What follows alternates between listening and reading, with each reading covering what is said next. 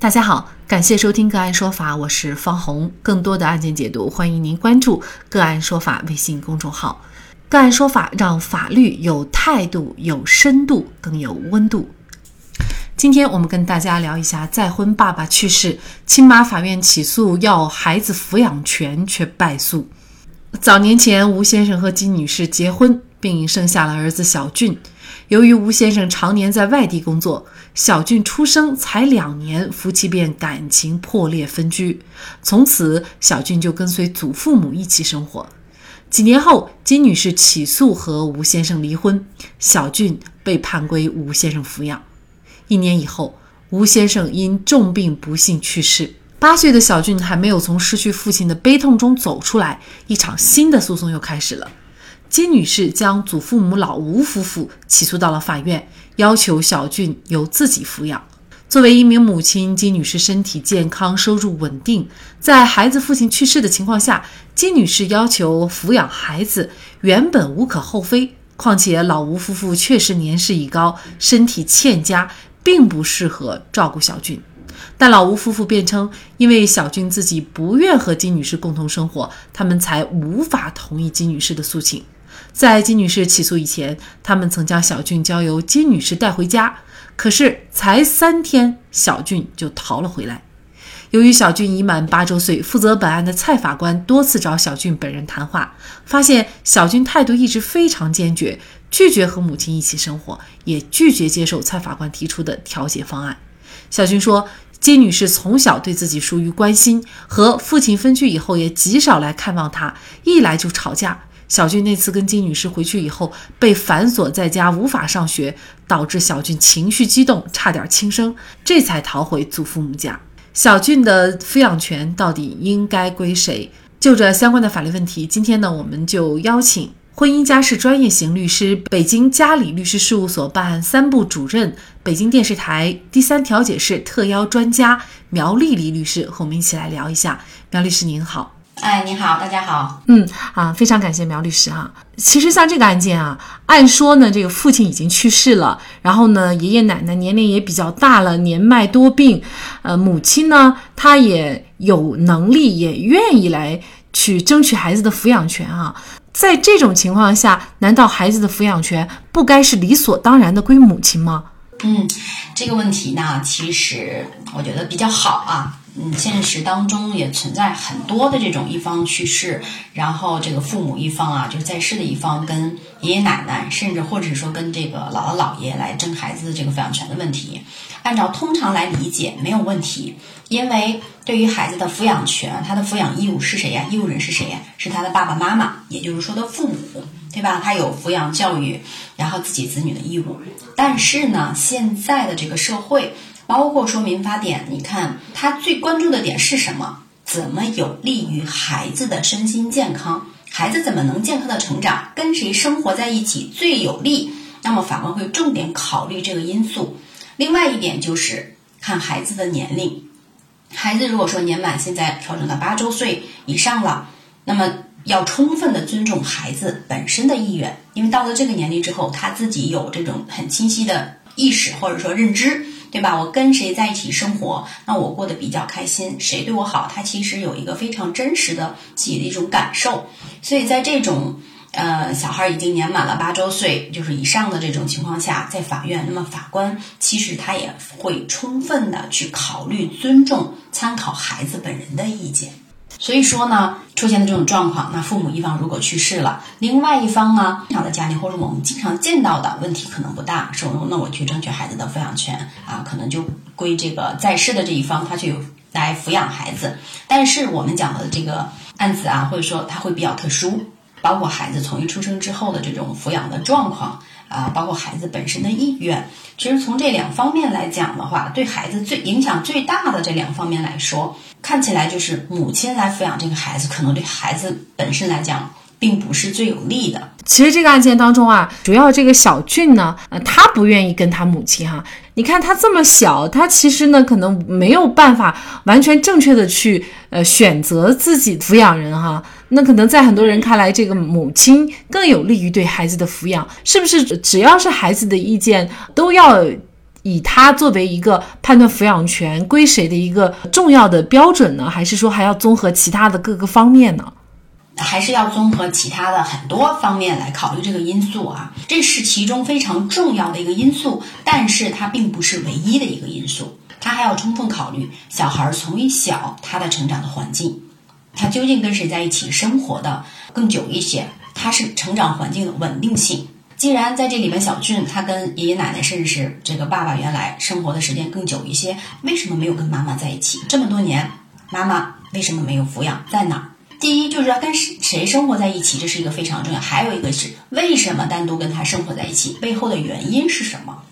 还有一个就是要抚养的人的呃彼此之间的抚养的能力。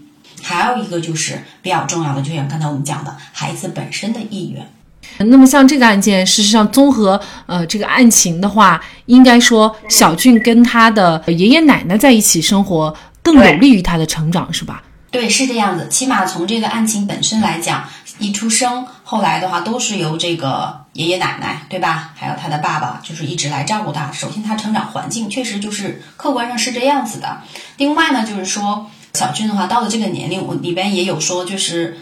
他的母亲其实也有把他接过去，但是他自己不愿意在那儿待。那从他本身意愿可能比较排斥这个事情。起码就目前来讲的话，跟着爷爷奶奶来生活是更有利于他的成长环境的稳定性啊，也比较符合他自己内心的一个选择嘛。所以法院最终呢也做出判决，就是从最有利于未成年子女的原则来出发呢，也同时考虑到八周岁子女的一个真实意愿，所以法院呢是驳回了金女士的一个诉讼请求哈。这个判决书上呢，法官也语重心长的说到。他说呢，呃，金女士作为孩子的母亲，平时应该积极主动的关心孩子，多沟通，培养和孩子之间的感情。等到建立起一定的感情基础的话呢，金女士仍然是可以直接抚养孩子的。嗯嗯，那么这可能就涉及到一个抚养权的变更的问题哈，就是在我们可能很多家长来看，就这孩子如果归我的话，就可能他以后。一直到成年都是归我管，其实可能还不完全是这样，就是他其实中途你还是有再次争取的机会，是吗？是的，这个可能大家稍微的有一点误区啊。实际上是这样，就是一般的呢都是在父母离婚或者是是一方去世的这个时间点上，那么要来决定这个孩子抚养权的问题。但是这个抚养权一定不是一成不变的。你比如说，像咱们这个案子当中，小俊的爷爷奶奶，他可能随着年龄的增长，年龄会越来越大，看他的身体状况，也许后续他没有那么好的精力再去照顾小俊，因为小俊随着年龄增长，包括他的学习呀啊各方面的情况啊，爷爷奶奶不太适合了。那母亲这边呢，跟他的关系越来越好，那到那个时候，如果对比情况下，母亲更适合于去来照顾他的话，那是随时可以说，我们去向法院再次申请来变更这个抚养权。这个权利绝对不是一成不变的，嗯，可以根据客观情况的变化，我们来要求去调整。但是呢，就是你要求变化，我要求去调整，那总是有标准的，对不对？或者说总是要看其他几个方面的条件的。为什么这个法官要跟小娟的母亲提示他多跟孩子去接触？还是考虑到说我们那几点：第一，那小娟的母亲呢，可能在经济上，比如说工作上啊各方面的能力上没有任何问题，去抚养这个孩子。现在唯一比较欠缺的，我们感觉啊，就是在情感这方面啊，孩子可能不太接受或者不太愿意跟他生活在一起。嗯，总之呢。一旦跟孩子这个感情联络起来了，建立起来了啊，孩子也愿意跟他生活在一起，而且爷爷奶奶那边的情况可能就是身体状况越来越不太适合去照顾他，那么对于小俊的母亲来争这个抚养权呢，实际上还是比较有利的。那其实这是不是也适用于父母？就是呃，因为本案情况特殊，就是父亲已经过世了。如果是说，比如说判给了父亲，但是呢，后来因为母亲的感情跟孩子可能交流起来，或者是各个方面条件也比较成熟，他实际上是不是在中途也可以把孩子的抚养权争取过来？可以的，可以没有问题。一旦双方的这个情况发生了比较大的反差啊，可能相对于以前你条件很好，现在反而是我的条件更有利一些的话，那么。只要出现了这种状况，我们随时是可以向法院申请来变更这个抚养权的。嗯，所以不管他的抚养权在谁那儿，你都应该去时常的跟孩子建立起这样的一些感情基础哈。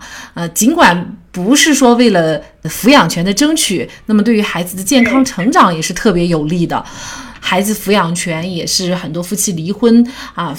要双方争取的一个啊特别重要的一点哈，到底怎么能够争取到孩子的抚养权？这个在法律上又有一个呃什么样的一个依据呢？说是父母之间的在争一个抚养权，这个抚养权的另外一面是什么呢？实际上是一个义务。我一直在跟我的这个当事人也好，或者说朋友之间沟通也好，都在聊这个事情。不单单说你的是一个权利吗？不是，实际上你还有抚养他的义务。我们为了争取这个抚养权。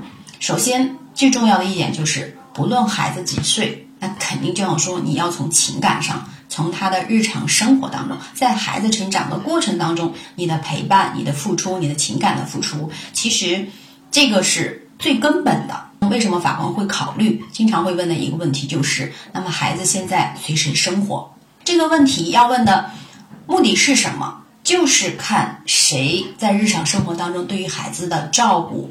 陪伴更多一些，孩子的成长环境究竟是什么样子的？毕竟环境稳定对他来说非常重要，能够长久照顾孩子这一方，说明对孩子的了解和付出也是比较多的。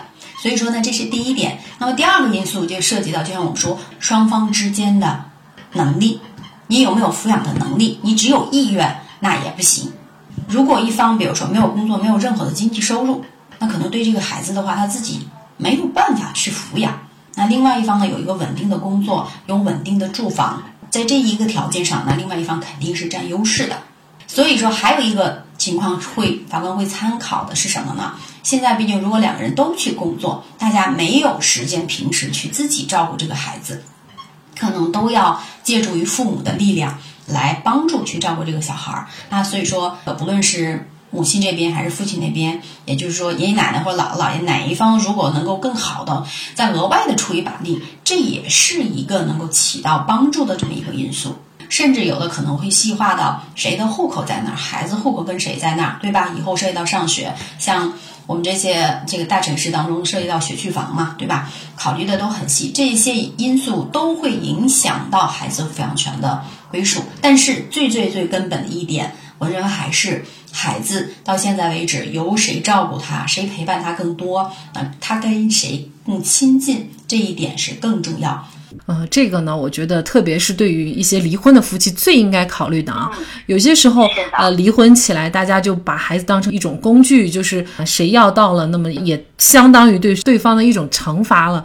这种思想，我觉得是万万不可以采取的哈。其实最重要的，大家都不应该存在私心啊，而是切切实实完全是为孩子考虑。那么这样的一种离婚呢，可能对于孩子的伤害才能够尽量的做到最小。是这样子的，嗯，这点我觉得真的是深有感触啊。有很多人会在离婚的时候把这个孩子其实当成了这个抚养权的争取，当成了一种筹码来去谈判。如果说双方真正的能够做到，说我就是为了这个孩子去着想的话，从他的身心健康怎么能健康长大的这个前提下去考虑问题，你不论谁去抚养，其实谁直接抚养这孩子，那必然他要付出更多。实际上啊，不抚养孩子的这一方就没有征得孩子抚养权的这一方，那你实际上就没有抚养的义务了吗？你就不是他的监护人吗？如果是这么认识，这是一个完全错误的。即使你不直接抚养孩子，你依然是孩子的监护人，依然负有抚养的义务。你想去抚养他，就像您刚才说的，你可以给他从经济上面有一定的支持啊，对吧？你让他有充足的这个经济上去报班啊、培训班各方面，让他生活的更好一些。还有一个，你可以经常去看他呀。想尽义务，我觉得随时都可以去尽到，并不一定非得让孩子跟自己生活在。自己身边才能够实现，这实际上是一个不太成立的理由。很多夫妻在离婚的时候，为了争取孩子的抚养权，通常是吵得不可开交。抚养权其实就是和子女共同生活的权利，对于孩子成长的每一步，还是需要夫妻共同来协商决定的。争取抚养权一方如果不能好好陪伴孩子，把孩子交给保姆或者父母，而没争取到孩子抚养权的一方如果很少探望孩子，并很少和孩子交流，那么争取抚养权的这件事儿就毫无意义。因此，为了孩子的健康成长，放下争执，和气。才是大道。好，在这里再一次感谢婚姻家事专业型律师、北京嘉里律师事务所办案三部主任、北京电视台第三调解室特邀专家苗丽丽律师。那更多的案件解读以及呢我们的线上视频讲法内容呢，欢迎大家关注我们个案说法的微信公众号。另外，您有一些法律问题需要咨询，都欢迎您添加幺五九七四八二七四六七这部手机号的微信号向我们进行咨询，我们会将您的问题转给我们专业资深的律师进行解答。好，感谢您的收听，我们下期节目再见。